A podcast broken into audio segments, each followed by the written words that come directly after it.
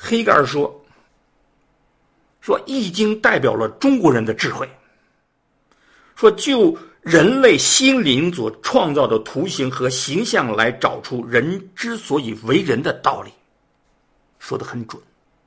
从方法到目的概括的都很准。《周易》确实是按照人心灵所创造的那个符号、阴阳符号重叠为三。”八卦，六十四卦再重叠，八八六十四卦，用这图形，还有这个图形所象征着天象，以及天象与天象之间的关系，来表意。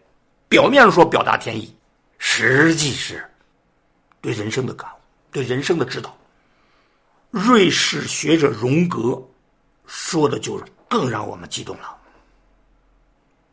荣格是世界一流学者呀。弗洛伊德的弟子，他学成之后居然能够颠覆他老师的学说，就是站得高，看得准，说的清楚。他对《周易》的评价，他说：“谈到世界人类唯一的智慧宝典，首推中国的《易经》，就这一句。”就不得了。他把《易经》放在整个世界、整个人类整个大的背景来评价，而且不是之一，是唯一。他对《周易》的判断不是他表层的占卜，而是占卜中蕴含的智慧。这就是大学者与众不同的地方，高明的地方。他甚至拿《周易》和科学比较。他说，在科学方面，我们所得出的定律常常是短命的，会被后来的事实所推翻。唯独中国的《易经》亘古长新，这是我们想不到的。就是《周易》自古以来的研究者，虽然喜欢《周易》，推崇《周易》，但是没有人有胆量，也没有人有这能力，把《周易》和科学比较。在他看来，《周易》永恒、亘古长新，相距六千年之久，依然具有价值，而与最新的原子物理学有颇多相同的地方。原子物理学和《周易》的联系，我为了读懂这句话，专门找来原子物理学的著作来看。它是分析物质的构成，由分子啊、原子啊。粒子啊，质子、夸克一层一层分析下去。他分析到原子的时候，就有惊人的发现：物质的表象不同，但是它的结构、它的原子、它的质子、它的粒子结构居然是相同的。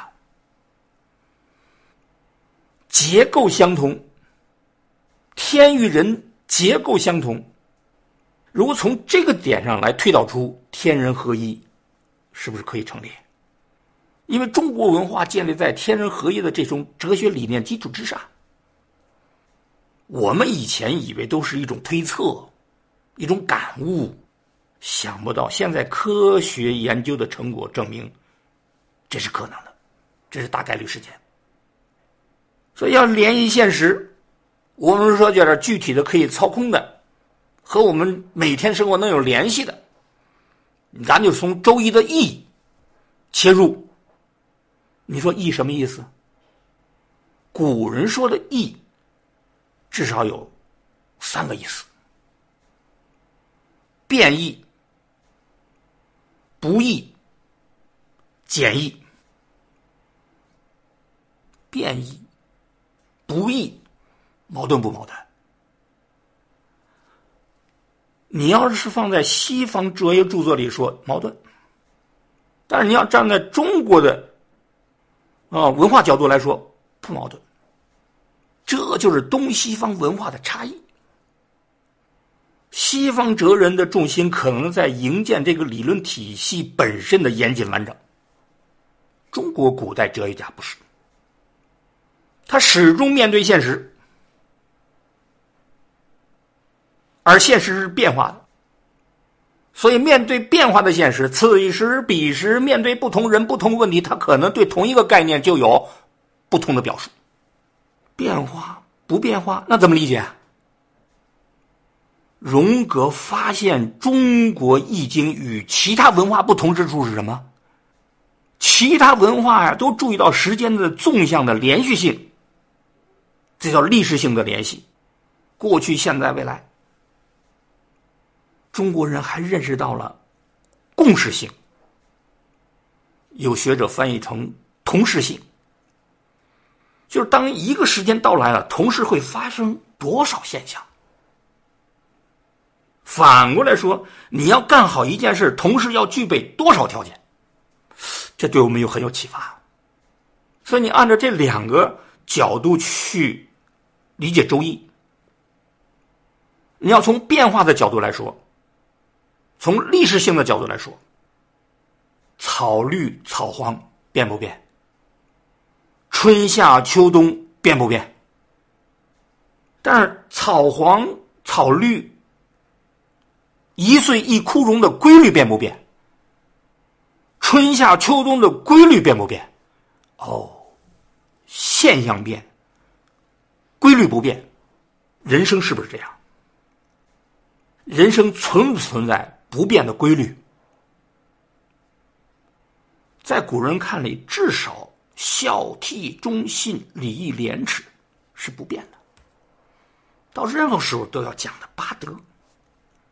从共识性的角度来看，你同时看到水、看到山，会不会有不同的感悟？水是变的，是动的；山是静的、止的。当事人不可能认识到这个地壳运动，就从现象来看，会不会有变和不变的感悟？哦。就同一时，人们也要注意人生哪些可以变，哪些不能变。说佛家说到最高处，实际就是戒定慧。从哪里开始？戒。哪里不能做？什么不能做？中国文化也是这样的。这《周易》最初排列顺序是把艮卦排在前边。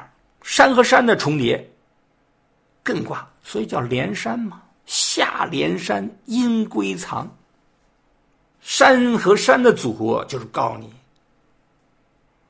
控制自己的欲望，就是孔子说的“克己处理”，克制自己的贪嗔痴慢，啊，去遵循社会的公德，就这么感悟的，这就是变。和不变给人的启发。